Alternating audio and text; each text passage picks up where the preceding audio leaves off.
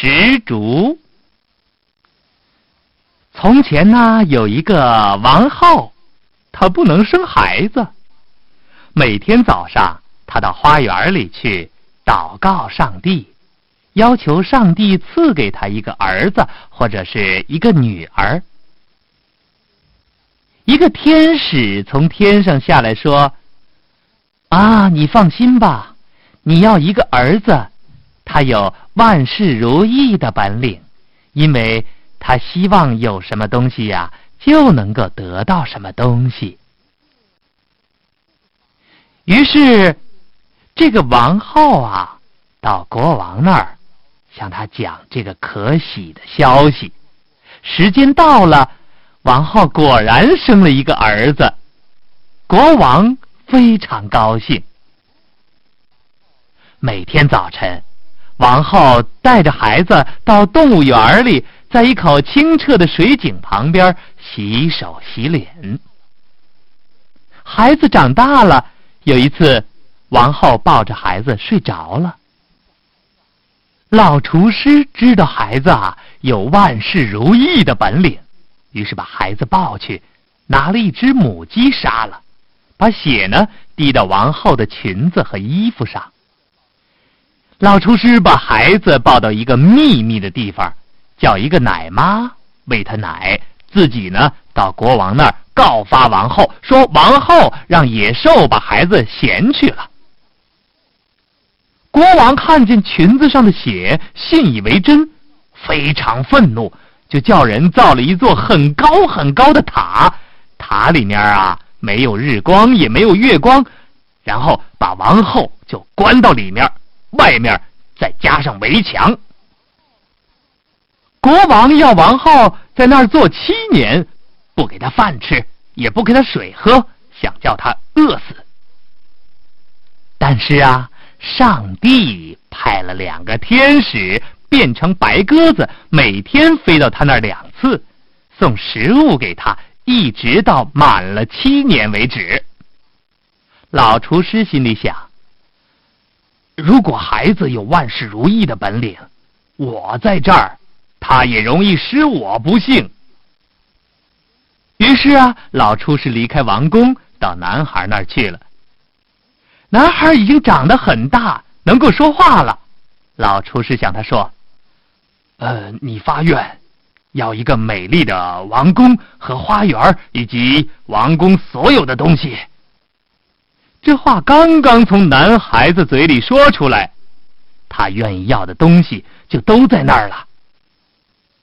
过了一些时候，老厨师向男孩说：“你一个人孤零零的不好，你发愿要一个漂亮的少女做伴侣吧。”王子发愿要一个女孩，女孩马上就站在他的面前，哦，非常漂亮，画家都画不出来。王子和女孩一起游戏，非常相爱。老厨师常常出去打猎，像一个贵人一样。呃，他忽然想到，嗯，可能有一天王子要发愿到国王那儿，呃，那他自己就非常危险了。于是呢，老厨师去把女孩喊到旁边说：“呃，今天夜里男孩子睡着了，你到他床前用刀刺他的心，把他的心和舌头拿给我。如果你不做，你就不要活了。”说完，老厨师就走了。第二天呢，老厨师又来，女孩没有做，并且说：“他是一个好王子，没有害过人，我为什么要杀他呢？”老厨师说：“如果你不做，你就不要活，听见没有？”老厨师走了，女孩叫人牵了一只小鹿来，拿出心和舌头装到盘子里。女孩看见厨师来了，向男孩说：“啊，你赶快睡到床上，盖上被子。”那坏人老厨师啊，走进来说：“呃，男孩的心和舌头在哪儿啊？”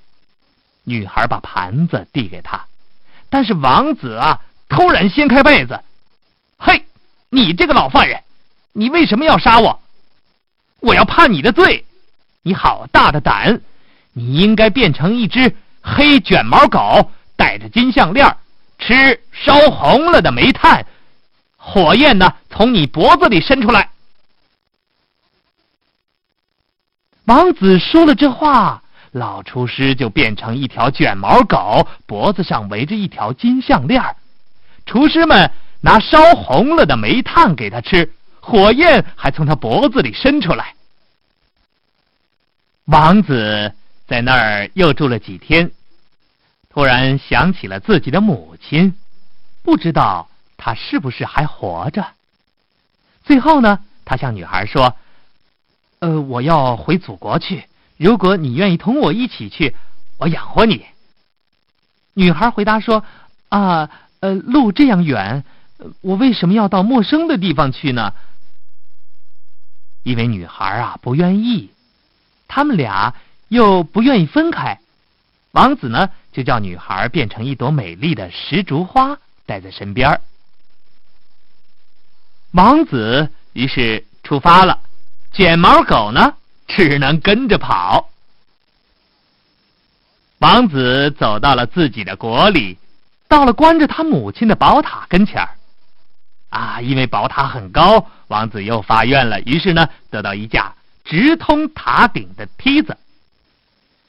王子上去向里面看。嘿，亲爱的母亲，王后，你还活着，还是死了呢？